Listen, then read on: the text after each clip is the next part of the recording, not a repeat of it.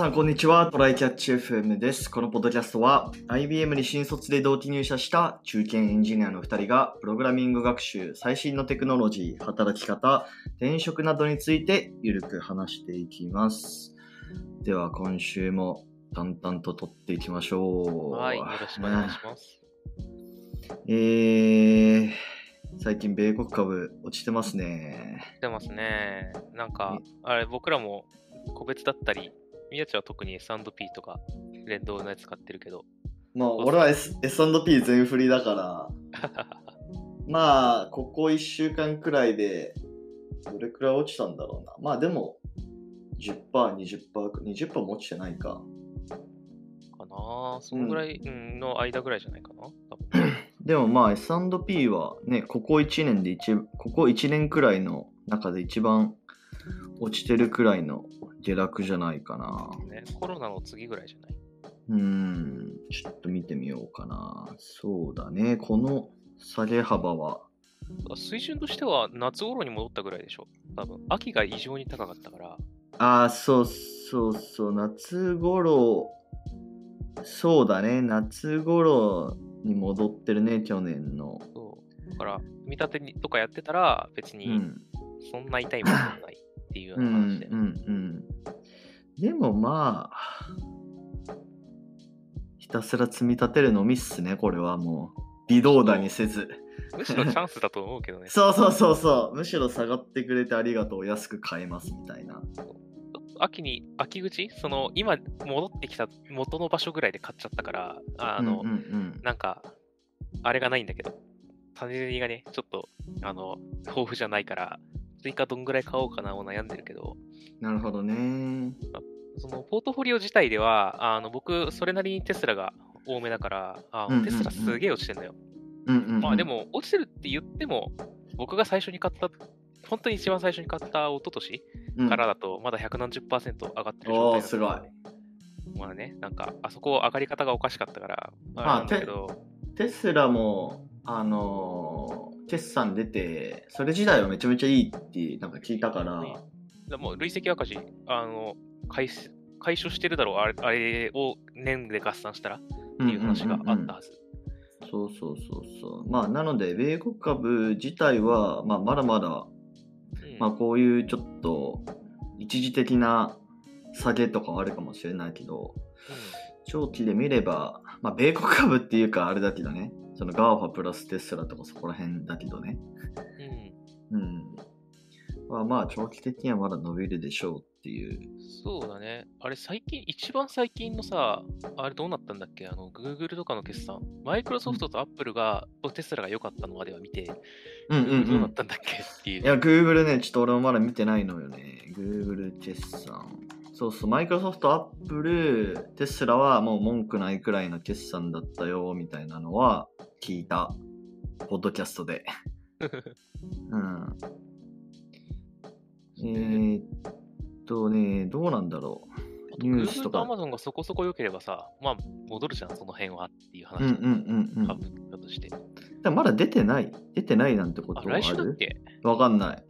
今週、来週ぐらいにドバドバと来るっていうイメージがあったんだけど、うんうんうん。多分ね、まだ出てないかもしれない。なんか俺いつもポッドキャストで、あの、企業分析ハックっていうアカウントがあって、まあ、ツイッターで10万フォロワーくらいある、あの、まあそういう、あの、決算とかああったら、なんか分かりやすく紹介してくれるようなアカウントがあるんですけど、う。うん。それ今日、えっ、と、このポッドキャスト収録する前とかに聞いてて、その時にテスラとアップルとマイクロソフトすごい文句ない内容でしたみたいなこと言ってて、Google に関しては何も言ってなかったから多分まだ出てないのかもね。そうだね。Google、Amazon、メタが来週かな？うんうんうんうん、なんかも、もはや明日とかそのレベルらしいあ、そうなんだ、そうなんだ。Twitter から読み取れるけど、ちょっとど、うだっけっていうね、なんか曜日いつだっけっていうのがあんま覚えてなかったから。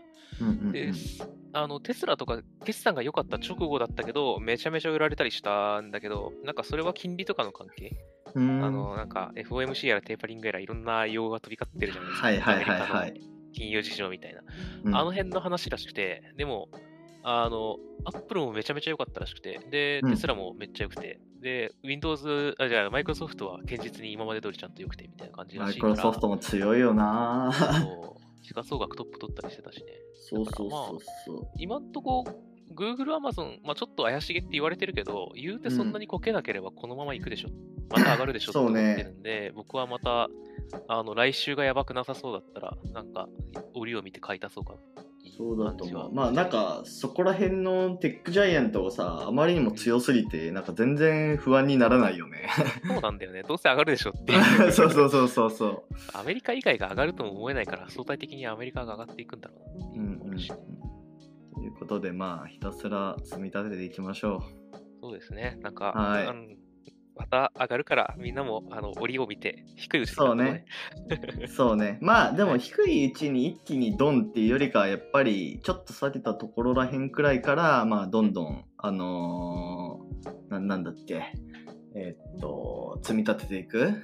そうだね。っていうのがドルコスト平均法でね。ああ、そうだね。そうそうそうそうそう。で、あれ、なんだっけ、それ、どっちがいいのかみたいな、結局、運の話とか、実力の話もあるんだけど、なんか、うんレバナスの話、この前したじゃん。ああーはいはいはいはい。あれ、お蔵入りしてないよな。いやわかんない。どうだって公開したと思うよ。あ、したね。あ年始うん2発目ぐらいにあ入ってるな。レバレッジナスダックってやつに、ニーサ、あの、年始に一気に突っ込んで、あと上がるのだ上がるだけみたいな人がいっぱいいるっていう話をしたと思うんだけど、はいはいはいこの人。たちは結果、まあ、結果論ではあるけど、機械損失をしてるんだよね、今。ああ、なるほどね。確かに。20%クラスの機械損失をしてるわけなので、うんうんうんまあ、うんなんか、そういうところは積み立てである程度ね、僕らが時流を読めないんであれば、積み立てをすることである程も度、うんねカバーできるよね。もう長期分散投資しかないっすよ。もう我々みたいな素人は。わかんないからね、アメリカの金融事情あそうそうそうそうもわからんし、なんか決算が良かったっていうのは、もしかしたら、まあ、け見たらさ、決算書とかわかるかもしれないけど、じゃあそれで株価が上がるかって社会が絡んでくるわけで、誰もわかんないです。そうなんですよ。はい現実に行きましょうで。す。OK です。じゃあ、本題行きましょう。はいや、えーっと、本題、えーっと、今日久しぶりに、えーっと、質問いただいておりまして、ありがとうございます。本当ありがたい。久しぶりだから嬉しいね。うんえーっと、じゃあちょっとその質問読んでいきますね。はい。えーっと、いつも楽しく拝聴しています。えーちょっとこれ読み方よくわかんないんですけど、ゆゆう t さんっていうのかな ?y, ?yutea だから、そうだね、ま UT か UT さんか。うん、と言います。えーっと、質問とリクエストがあります。お二人は新卒から IT 業界に入られていますが、今までにどんな資格を取られていたでしょうか ?IT 業界っていろんな資格があって、他の業界に比べると、会社から取られる、取らされるにしろ、自主的に取るにしろ、何かしらの資格を取る人が多いように思います。えー資格の重要度とか、取得に費やす時間とかの費用対効果、そもそも取る意味みたいなところをざっくばらんにお話しいただけると嬉しいです。ということで、まあ、ちょっと今日、えーっと、本題にしてちょっと話していきたいと思うんですけど、えー、コスダは、なんか、新卒で、えー、まあ、IBM 入ってから、資格って何取った？えっとね、最初に基本情報を取るじゃん。確か、そうそうだね僕らの頃はね。うん。で、あの、Java シルバーってやつあったじゃない？あの、ありましたね。あれね、うんなんかね、いや、これは、まあ、あの、長くなるので詳細は省くんだけど、飲み会の次の日に入ってしまって、落としっていうのがあって、いや、言ったんだよ、言ったんだけどね、うんあの、長い英語が読めね。ああ、そうね。もうなんか、まあ Java 三単語エクセプションみたいなやつがさ、もうダメだ、後入ってくるってなって、無理だった。まあ Java シルバー、ちなみに Java シルバーは何かっていうと、まあ普通に Java の書き方に関する、書き方っていうか、まああれこれに関する、まあ資格かな。ね。で一応うん推奨されてるよね。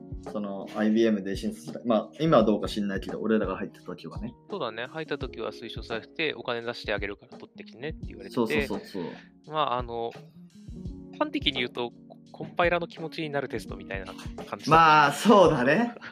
そうそうそうそこれをはなんか実行するとどんなエラーが起きるかとか、あのこの中でランタイムエラーはどれ？う。実行させてくれよみたいな感じの、ね、な気持ちになる。資 ID, ID 単に任せたいぜって思いながら。そうそうそうそうそう。まあでも実際、でも俺それ、あの、取ったんですよ、一応ね。うんうんうん。で、まあそれで、まあ、無駄だったかっていうと、うんうんまあ、まあ、あながちそうでもないじゃないかな。まあ、Java を初めて勉強する人にとってはさ、うん。まあ、要はオブジェクト思考とかさ、うん。なんだって、えーカプセル化とかさ、うん。まあなんかそこら辺の、あれはわかるっちゃわかるから、そうだね。割と基礎のところも出題はされるし、うんうん、あの、なんか勉強してみると、あの、なんか知らなかったことに出会って、あ、こんな概念があるんだねとかっていうのを知るきっかけになるっていうのはいいと思う、勉強ってやっぱり。う。うんうんうん。まあ、意味があったかと、取った後で意味があったかと言われると、ないです。まあ、それを。はい。それを取ったからといって、なんか他の人とめちゃめちゃ差別化できたかというと、まあそうではないっていう感じかな。そうだね。で、うんまあ、基本情報、応用情報ぐらいまでは、えっと、基本的に取ることそのもので、えっと、キャリアに関して、あの、ある程度意味はないと思ってるけど、うん、あの、割と SES 的な会社とかを中心に、あの基本情報を取ると、あの、ま一時一時的にお金もらえるとか、あの月月月給が常に5000円アップとか、結構そういう会社あるので、あの、まあ、自分がいる会社とか入ろうとしてる会社がそういうとこだったら、あの、まあ、取ってしまって、あの、毎月ね、お金増えるんだったら、そりゃ取っといて損はないでしょうっていう感じはあると思いますよ。うんうんうんうん。まあ、そうね、入門として、まあ、新卒3年目くらいまでは、まあ、そこら辺の Java シルバーとか基本情報、応用情報を目指してもいいんじゃないかな。なんか、それ以降で取ろうと思ったら、なんか何かしらの、なんか、ちゃんとした理由が 入れそうな気もする。うんうん。まあ、で、勉強するきっかけとか、あの、何勉強したらいいか分かんないって時に、結構おすすめ本の本とか、体系的な勉強の仕方とかっていうところあるから、そういうとを公開してる人のところを見に行くっていうのは結構ありなんだけど、うんそれ以外だと、そういう資格、基本情報とかって取ると、なんだろう、昔のからある IT の企画とかはまあ、もういいかなっていう感じなんだけど、企画の名前とか聞かれるのは別にはいはいはいいんだけど、はい。あの、サブネットマスクってどういうもので、どんな風に、あの、実現する、その、計算というかね。表現するのみたいなこととかさ、から始まって、いろんなことがある、あの、あることを知れる知らなかった人も。うんっていうので、なんか、まあ、コンピューターサイエンスの人の勉強するきっかけ、こういうのがあるんだ、じゃあちょっとネットワークの本買ってみようかなとか、のきっかけになるっていう意味でね、いいんじゃないかなっていう感じですね。そっからちゃんとマスタリング、え TCP/IP、TCP/IP 読むとかね。そうだね、うん。そういうのにつながっていく？とうん思うよ。うん。うんあと、資格で言うと、まあ、僕は、えっと、本当最近、まあ最近っていうか去年だけど、うん。えっと、Google のデータエンジニアの、ゼデータエンジニアなんたらっていう、えー資格を取りまして、うんうん。まあこれどうだかだったかっていうと、うん。まあ、かなり内容濃かったようなイメージで、まあ、ちょっとそれが今 業務に直接役に立ってるかっていうと、まあ、残念ながらちょっといろんな事情あってあんまりビッグクエリとか触ってないからあのめちゃめちゃ役に立ったとは言いづらいんだけどでもまあそういうことをそういう業務をするっていう前提がある人であればなんかすごいいい資格だったかなと思いますねこれに関しては。企業がやってるやつね、結構最近のはいいやつがあったりするよね。そうそう。ちなみに、この、うんえっと、データエンジニアの資格って、なんか、えっと、持ってると、なんかアメリカの方では、えっと、平均年収1300万くらいあるらしい。すごい。うん。だからまあ、うん、ちゃんと、その、なんだろうな、人事、ちょっと日本の人事が見てるようか知らないけど、うんアメリカとかだって見られてんのかなあ、こいつ持ってんじゃんみたいな。じゃあ採用しようみたいな。そうだね、なんか、一つの基準になるとか、うんまあ、バイアスの話で言うと、そういう高い人しか取らないっていう話だとか、ああ、のなるほど。ね。そもそもうん物価が違うから、シリコンバレーの人しか取らないんだったら、なんか 物価高いところだとそうなるよねっていう、うがった見方みたいなのもあるけど、うんとはいえ、あの、うん、やっぱり重視されてるかもね。あの、やっぱ Google の資格とかって権威があるかもしれそうないし。ね。しかもこれやとかだと、要はそのデータ活用するための、まあ、パイプラインの作り方みたいなところだから、要はローデータをいかにこうなんていうのバッチとかで加工してビッグデータに入れて、まあ、それをダッシュボードにあの使って SQL 書いてグラフ作って可視化するかみたいななんかその一連の流れを学べるような資格になってると思うのね。なんかそれってなんか結構やっぱ需要ありそうなところじゃん。今 DX とかって言われてる中で。そうだね。うん。なんか実際、あの、資格取り終わった時に、なんかお勉強したなっていうだけじゃなくて、プラス、う実際これ、なんか、じゃあ今から手動かしてって言われたらできるようになったなっていうのがあるのいいよね。うんうんうんうん。まあ、でもこれ結構ね、やっぱ辛かったっすね。あ、あ多分その前のポッドキャストでも言ったけど、4、50時間くらい勉強したから、うん。だから多分その時コストとかも言ってたと思うけど、まあ大学の1単位分くらい？そうだね。うん。こう何週間かかけてたもんね。そうそうそうそう。しかも、なんかあんまり日本語の、なんか問題集、過去問とかなくて。うん。そう。それだよね。なんか、英語、全部英語でやらないといけないことでめちゃめちゃ面倒くさくなってるけど、なんかこう、オンラインクラスとかでもさ、なんかどこどこ大学のオンラインクラスとかもいくつか受けたことあるけど、うんこれ日本語だったらめっちゃ簡単になる ってやつ結構あるんで。まあね、まあね。でもまあ、だからこそ、なんていうの、まあ、他の人は取らないから、手を出さないから、差別化できるというか、持ってることに価値があるみたいなうんうんうん。ことは言えると思うんですよね。うん。あーあとは、あの、なんだっけ、あの、Amazon もさ、AWS の資格がいっぱいあるよね。そうそうそうそう。それもあるから、まあ、うんその自分がいる会社がどっち使ってるか、どっちをメインで使ってるかとかっていうのも鑑みつつ、そういうなんか、えーあえー AWS だと、なんだっけな、なんとかアソシエイトみたいなやつあるよね。多分、そういうやつを見ていったらいいんじゃないのかな？そうだね。費用対効果っていうのが質問にも入ってるけど、それはまあ、実務で今後使い得るかどうかっていうので結構変わってくるから、うんあのうん企業が企業が出してるのは結構その有用っていうかもう直接的にそこで使えるようなものを結構出してくれてるんだよね。Amazon とか Google とかは。うんだから、あの本当に使うんだったら、あのまあ多少労力はかかると思うけど、結構費用対効果は高いと思う。うんで、あの、逆にさ、まあ、基本応用はもう置いとくとして、うん、スペシャリスト系とかってどうなんだろうっていうのああ、やったことないな汎用性っていうか、あの、なんか、あんまりどこに特化してるわけではないけど、うん。なんか別にレベルが低いって聞くわけでもないから、きっと意味はあるのかもしれないんだけど、あんまりなんかそれを取ったからどうとかっていう話を聞いたことがないんだよね。そうね、そうだね。まあ、周りとか見ても撮ってる人あんまいないかな。それこそ、新卒の時に採用の条件をいいろいろ見てた頃に、なんか、あの SES とかの会社は結構その応用基本の次で、スペシャリスト系取ったら、もうもうちょっと月給上げるよみたいなのが、あの、上であったりはするけど、はいはいはい。なんか、どうなんだろうね。ちょっと、そこはしよく知らないですっていうところが 正直なところかもしれない。うんうんうん正直、あまり意識して僕らは、えっ、と、SIR でも、あの、宮地のメガベンチャーでも、僕のベンチャーでも活動してないですっていう感じかな、正直なところ。そうですね。社内であんま話に出てこないな。うん。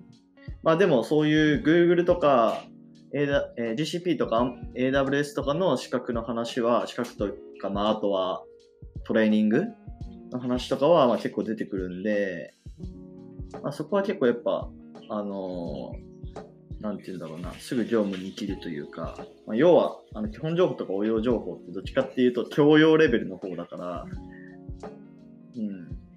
まあ、費用対効果というか、まあ、即時性を求めるんだったら、そういうところに手を出すっていうのが、まあいいかもしれないですね。まあ、でもそれって結構、インフラ系の人だから、フロントエンドとかバックエンドとかだと、どうなんだろう、難しいかもしれないな。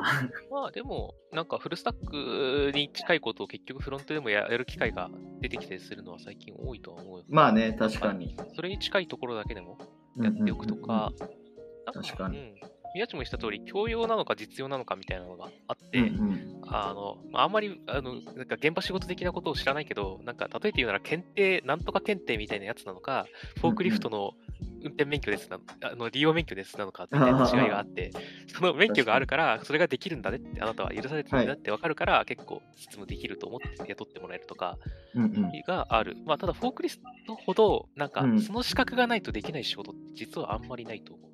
まあ IT 業界に関してはね。うん。なかなかないよね。なんか、そうだね会計士とかはさ、置かないとい、この仕事しちゃダメだよとかあるけど、あるけども。聞いたことないもんな、相手に。ああああ。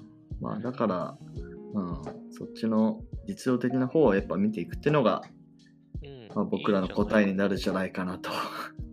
思いますね。はい。じゃあ、こんな感じですけど、まあ、はいえーっと、回答になった、な、なったんですかね。はい。どうでしょうね。分かんなかったはいら、もう一回質問を送ってください、ゆうてぃさん。はい。はい。じゃあ、今日は終わりますか。はい。はい。では、こんな感じでですね、我々週2回のペースで配信しているので、Apple Podcast もしくは Spotify でお聞きの方はぜひフォローお願いします。えーまた、質問箱の URL を URL を概要欄に貼っているので、質問、コメントなど送っていただけると嬉しいです。では、今週も聞いていただきありがとうございました。ありがとうございました。またね。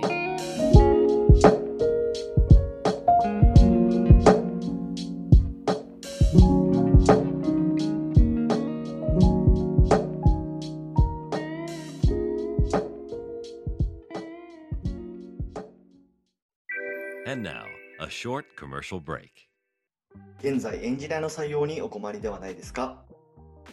候補者とのマッチ率を高めたい、辞退率を下げたいという課題がある場合、ポッドキャストの活用がおすすめです。音声だからこそ伝えられる深い情報で候補者の興味関心を高めることができます。株式会社ピトパでは企業の採用広報に役立つポッドキャスト作りをサポートしています。気になる方はカタカナでピトパと検索し、X またはホームページのお問い合わせよりご連絡ください。